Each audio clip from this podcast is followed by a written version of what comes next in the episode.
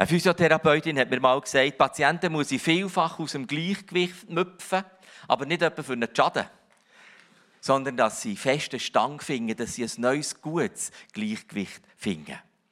Ich gelobe, dass ich an Weihnachten, am 25.12. bei der Weihnachtspredigt wieder ein Braver sein Ich werde hoffentlich eine kaltvolle und freundliche und schöne Weihnachtspredigt haben. Heute bin ich ein weniger brav, aber heute ist auch noch nicht Weihnachten. Ja, wir wollen über ein Lied reden, das aus der Bibel aufsteigt. Und zwar im Lukas-Evangelium, erstes Kapitel, ab der Verse 46. Das ist ein Lied, das wir viel kennen als schönes Loblied, als ein liebliches Adventlied. Aber je mehr dass ich bei tauche und ich habe mich ja so gefühlt, äh, gefühlt, es ist schon ein Protestsong. Es ist auch ganz ein starker Protestsong. Das wollen wir ein bisschen aushalten. Aber im Sinn von kritisch ja, pessimistisch nein. Voller Hoffnung unbedingt.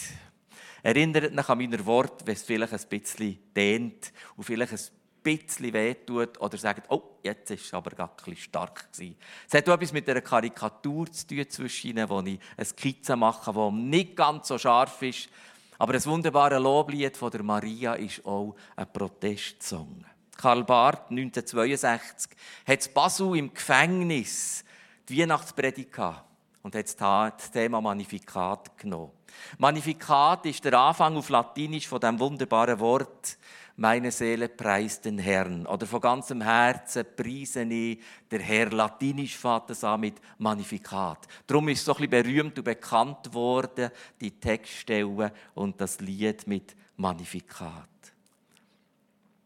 Der Karl Barth hat mit in diesem Gefängnis predigt und zusammenfassend hat er dann gesagt, in einem Haus, was mühselige hat und beladene, arme und elende und wirklich hungrige Leute. So wie hier in diesem Gefängnis. Hier passt Weihnachten gut. Und er hat weitergefahren und gesagt, und eigentlich passt fast nur hier die Weihnachten gut. Das fordert raus. Das fordert raus. Was haben wir aus der Weihnachten gemacht? Wir haben die Weihnachten heimgenommen in unsere Stube mit Hunderten von Franken dekoriertes Haus, Wohnung und Wohnzimmer. Wir haben die Weihnachten von einem ärmlichen, wärmenden Feuer mit auf dem Feld mit in der Nacht bei armen Menschen ans heimelige Schminefeuer gereicht. Wir haben Weihnachten in einem ganz anderen Ort integriert, dort, wo wir gerne sind. Es soll euch niederklüpfen, aber wir wollen so ein bisschen wachgerüttelt sein. Weihnachten, die bedeuten kann, dass man miteinander als Übergewichtige einiges mehr zu viel isst. Ich tue mich ganz einschließen. Weihnachten kann bedeuten, dass Menschen zusammengerufen werden, fast mit Befehl, weil heute Weihnachten ist und ein Viertel wird lieber nicht kommen. Aber man darf nicht Nein sagen. Weihnachten, wo man Menschen beschenkt, die nichts nötig haben, mit der eisigen Regel, ich muss mindestens so viel verschenken, wie ich ein Geschenk bekomme. Und Weihnachten, wo etwas Geselliges und Fröhliches hat. Und ich schließe mich ganz ein, weil man seit dem Apero bis zuletzt immer ein Alkohol trinkt.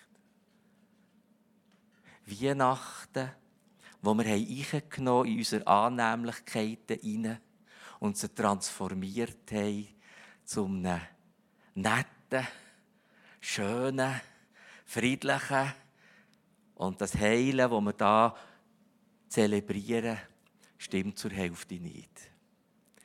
Das ist bei euch sicher ganz anders. Aber die Weihnachten gibt es.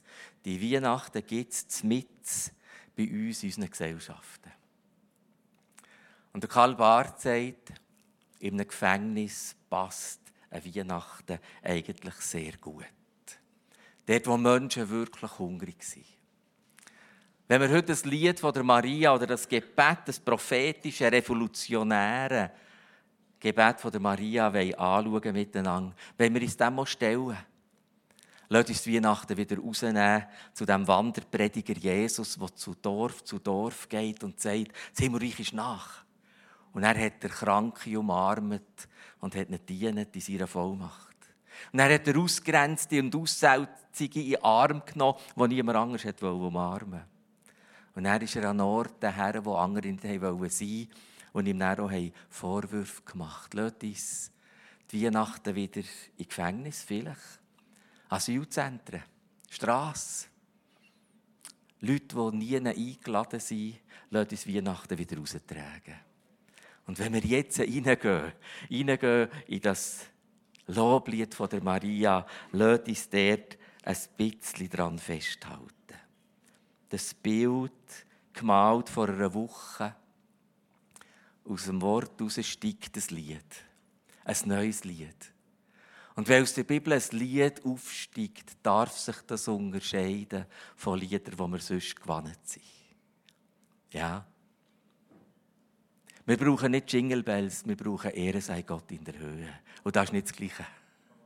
Obwohl es ähnlich tönt, bis und mit in den Vertonungen. Aber Ehre sei Gott in der Höhe. Preis den Herrn.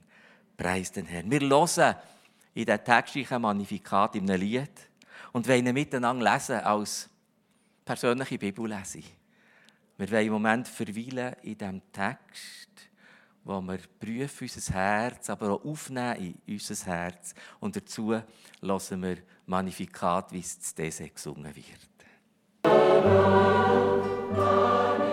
Ein gewaltiger Text. Ein gewaltiger Text, den ich ganz neu packen soll. Es hat etwas Wunderbares von einer Ehrfurcht Gott gegenüber. Und es hat eine Protestnote drin, die die Welt braucht.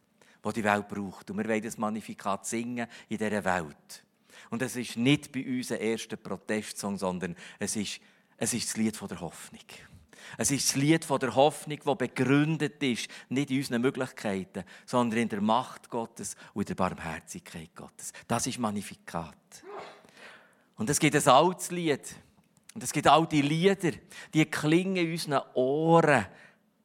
Und die werden wir manchmal fast nicht los. Es ist sicher auch schon so gegangen, du bist irgendwie in einem Kaufhaus und ein Schlager tönt und dann bringst du die Ketzersmelodie nicht mehr zum Kopf aus. Und sie trällert dir da vor sich her. Und du musst fast wirklich etwas unternehmen, dass du sie wieder rausbringst. Und es gibt so alte, hässliche Melodien von dieser Welt. Aber es gibt wunderschöne Melodien. Ich will ja nicht sagen, dass die Welt nur noch wüst ist. Das wäre nicht wahr. Die Welt ist wunderbar nach wie vor. Mit wunderbaren Klängen, wie ein Meeresrauschen, wie ein frohes Kinderlachen. Die Welt ist nach wie vor wunderschön, aber sie hat auch furchtbare, hässliche Melodien und Klänge. Ich will die nicht aufzählen, ihr kennt die. Aber eines von diesen schrecklichen Momenten, wo klingt in meinem Herz und im Kopf nachher von 14 Tagen nachher, wenn im Kriegsgebiet jemand Verbandsmaterial sucht und einen Ersthilfekasten auftut sprengt ihm die drin versteckte Handgranate den Kopf weg. Das ist das Lied von dieser Welt, das es auch gibt. Und das ist das Lied, wo, wo Maria ihr Loblied gesungen hat, ist die Welt nicht besser gewesen. Es ist die gleiche Welt. Die Besatzungsmacht der Römer, das ist nicht besser gewesen. Die Ausbeutung von einzelnen Menschen ist nicht besser gewesen. Und da drin singt oder betet die Maria das prophetische Lied. Es hat mich neu wieder begeistert. Es hat mich neu begeistert. Und in diesem Betroffensein von dem, was wir in dieser Welt erleben und hören, entwickeln wir Existenzgefühl. Man kann sagen, wie fühlst du dich in dieser Welt?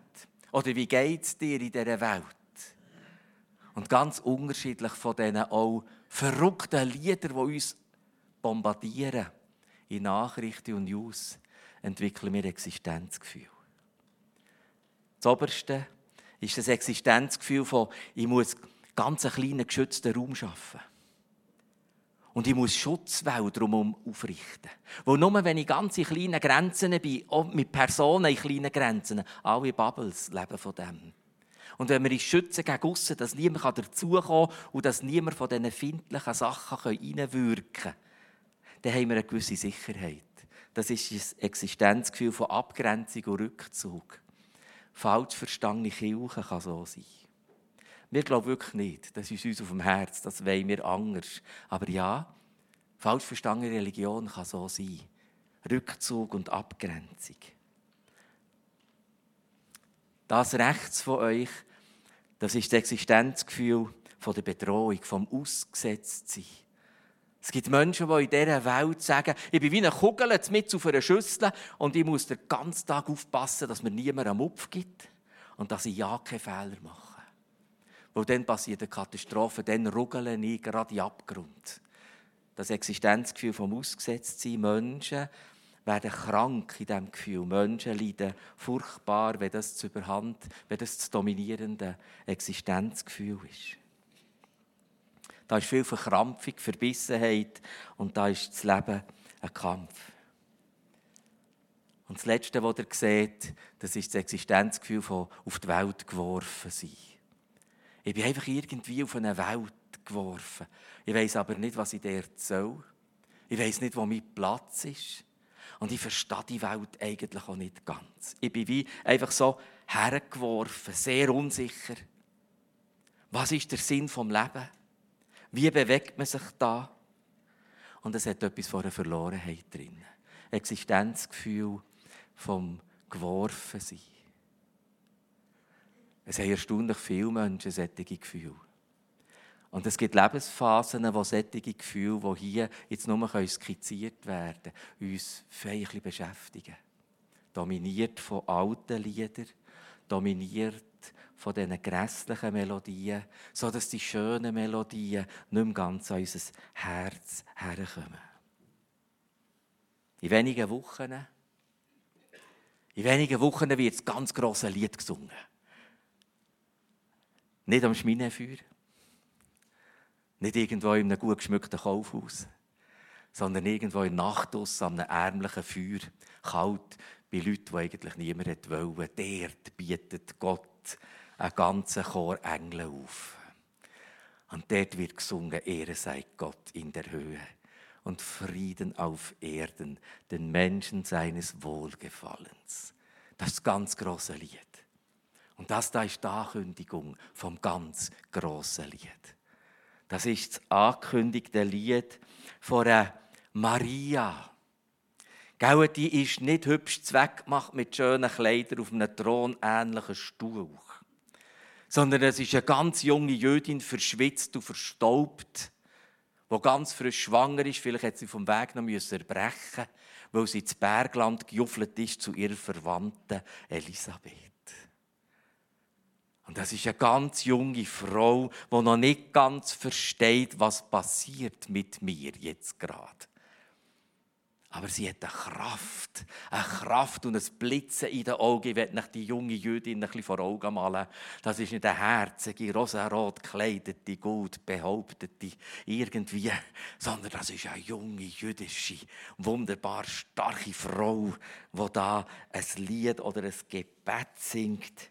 Der Dietrich Bonhoeffer sagt mal, dieses Lied der Maria ist das leidenschaftlichste, wildeste, ja man möchte fast sagen revolutionärste Adventslied, das je gesungen wurde. Es ist nicht die sanfte, zärtliche, verträumte Maria, wie wir sie auf Bildern sehen, sondern es ist die leidenschaftliche, hingerissene, stolze, begeisterte Maria, die hier spricht.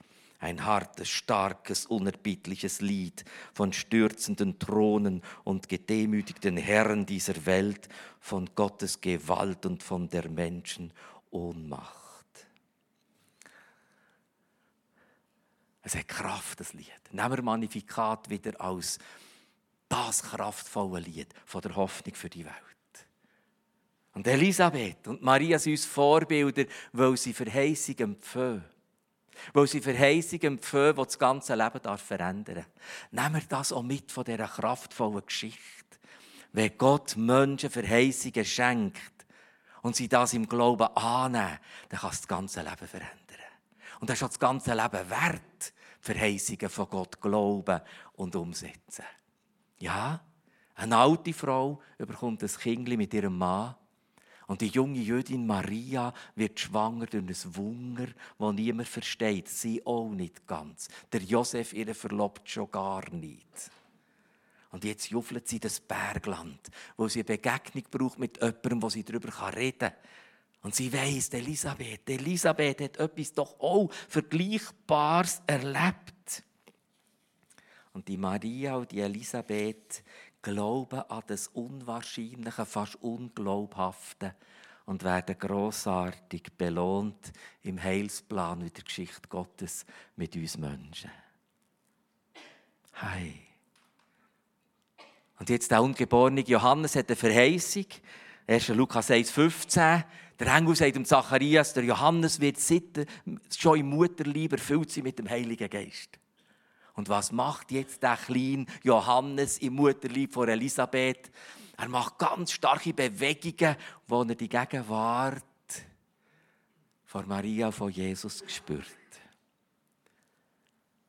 Der erträgt es hoffentlich. Jesus ist ein wenigen Tag alter Embryo. Und der Johannes spürt das im Heiligen Geist. Und Elisabeth spürt das im Heiligen Geist. Wir haben es zusammen gelesen. Und Elisabeth kann die Tragweite erahnen, nicht wissen, nicht verstehen, erahnen im Heiligen Geist. Da passiert etwas Grossartiges. Und da passiert etwas, was Gott verheißen hat. Und sie kann der Maria zusprechen, es ist wunderbar, was hier passiert. Es ist stark, was hier passiert. Und wir brauchen Menschen, wir wollen solche Menschen sein in dieser Kirche, die einander zwischen ihnen sagen, hey, in deinem Leben passiert etwas Gutes. Hier ist Gott am Werk.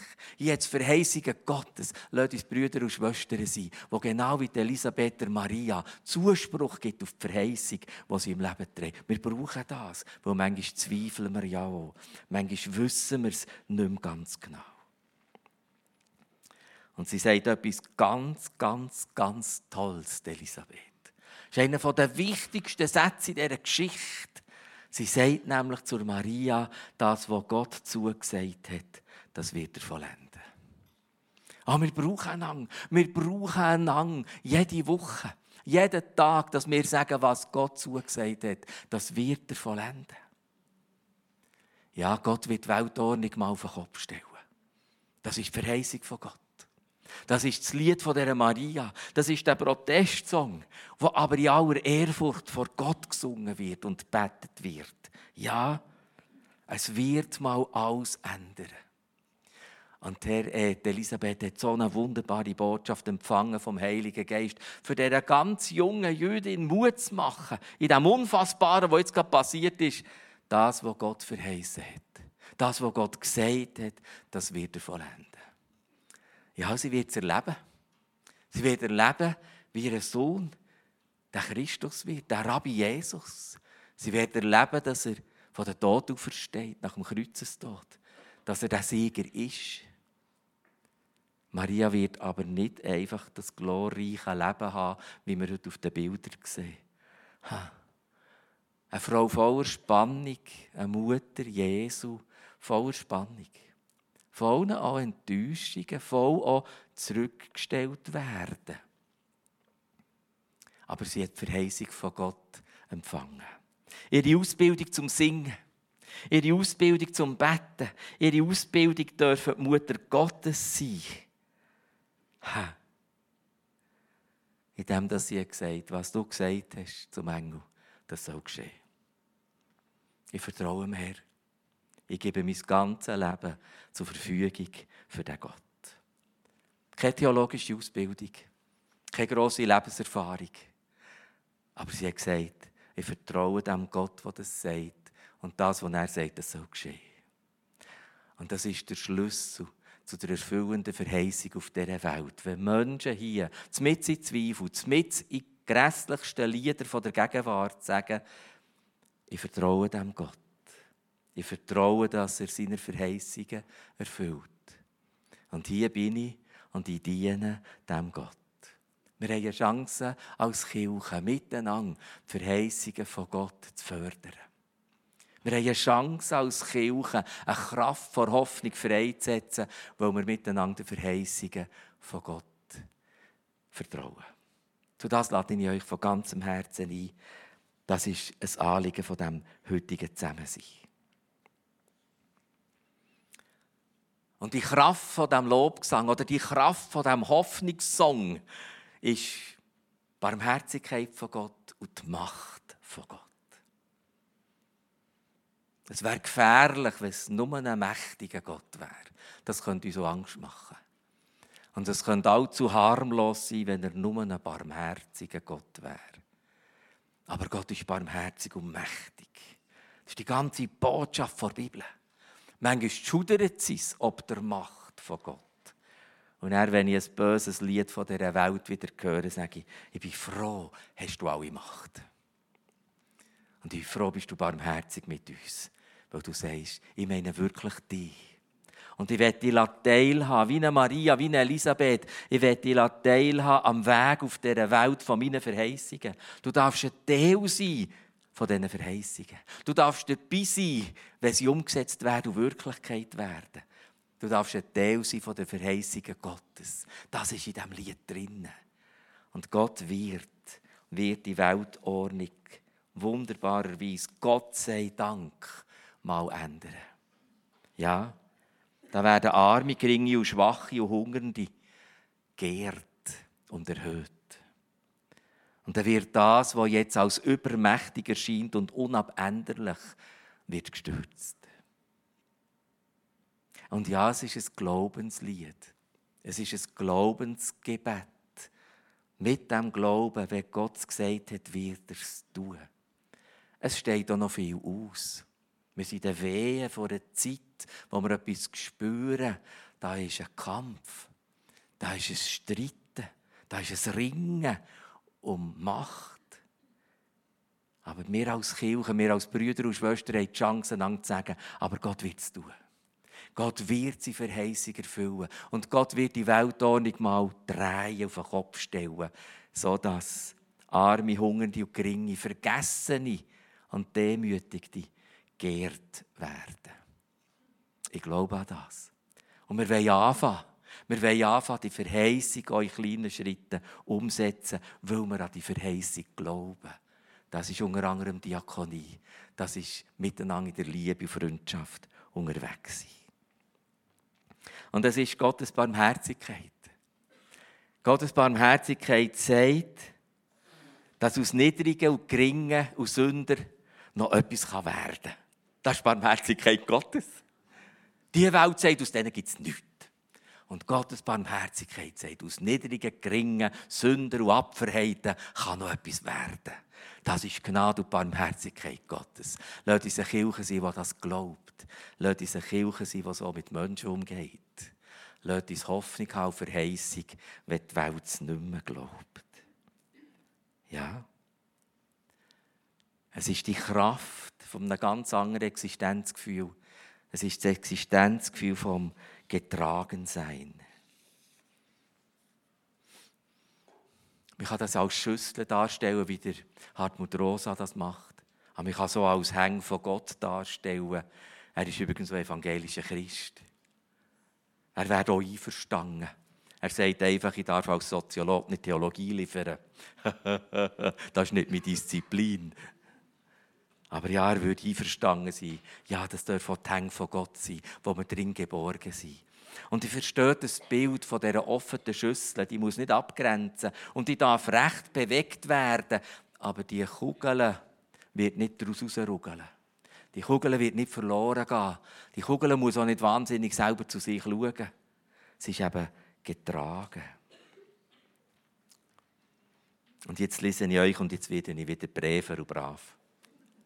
Jetzt lese ich ein Weihnachtsgedicht. Und zwar von Josef von Eichendorffs. Der war nicht gerade gestern auf der Welt, sondern im frühen 19. Jahrhundert. Wunderbare Lyrik, Poesie geschrieben. Ich lese es vor. Markt und Straßen stehen verlassen, still erleuchtet jedes Haus. Und ich wandere aus den Mauern bis hinaus ins freie Feld. Heeres Glänzen, heiliges Schauern, wie so weit und still die Welt. Sterne hoch die Kreise schlingen aus des Schnees Einsamkeit. Steigt's, wie wunderbares Singen, o du gnadenreiche Zeit. Und auf das Gebet nimmt der Hartmut Rosa in diesem Existenzgefühl von der Getragenheit Bezug dass die Welt in all ihrer Geh- und Verworfenheit letzten Endes eben doch aufgefangen ist und bleibt. In Schneekälte, Einsamkeit und Stille wird das Licht geboren, das die Erde gleichsam sphärisch umhüllt und garantiert, dass die Welt ihre Fähigkeit zu singen niemals verliert. Hartmut Rosa. Wir haben Grund zu singen. Wir haben Grund, Magnifikat zu singen. Aber nicht, weil das so eine tolle Welt ist, wie sie im Moment ist. Aber weil es noch so viel Tolles und Schönes auf dieser Welt hat, aus dem Schöpfungsgedanken von Gott heraus. Und weil Gott in seiner Verheißung sagt, ich werde alles wiederherstellen. Und es wird eine Gerechtigkeit haben und die falsche Weltordnung wird auf den Kopf gestellt. Darum können wir singen. Kritisch, ja. Pessimistisch, nein. Ich glaube an die Zukunft mit Gott. Hoffnungsvoll, unbedingt. Unbedingt, Gott wird es tun. Und Gott wird es mit uns tun, auch in der Adventszeit und Weihnachtszeit. Und wenn du nachdenklich bist geworden, hey, nun, lass uns beten miteinander. Grossartiger, heiliger Gott, mächtiger Gott, barmherziger Gott, ich bete dich an für das Lied und das Gebet von der Maria. Ich bete dich an für das Magnifikat, das uns Hoffnung gibt und uns auch ein bisschen hinterfragt. Ich danke dir für die Kraft von deiner Macht und deiner Barmherzigkeit. Ich danke dir, Jesus. Hast du dir das wirklich geschehen, dass du ein Embryo bist worden? unfassbar. Aber das hast du eingegangen für uns. Aber du bist der Mann geworden, der Rabbi, der Gottessohn, der, der geheilt hat, befreit hat, das Himmelreich verkündet hat.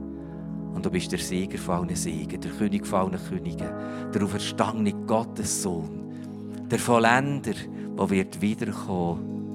Und dann wird jede Verheißung wahr. Und dann wird alles, was wir geglaubt haben, vertraut haben, dann wird es sein. Und lass uns Schritt für Schritt auf deine Verheißungen vertrauend die Verheißungen auch Realität werden. Gelobt sei Gott, der Vater unseres Herrn Jesus Christus. In seinem großen Erbarmen hat er uns neues Leben geschenkt. Wir sind neu geboren weil Jesus Christus von den Toten auferstanden ist. Und jetzt erfüllt uns eine lebendige Hoffnung.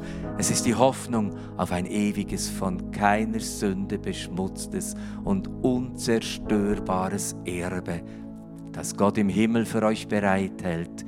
Bis dahin wird euch Gott durch seine Kraft bewahren, weil ihr ihm vertraut. Und so erfahrt ihr schließlich seine Rettung, die am Ende der Zeit für alle sichtbar werden wird. Amen.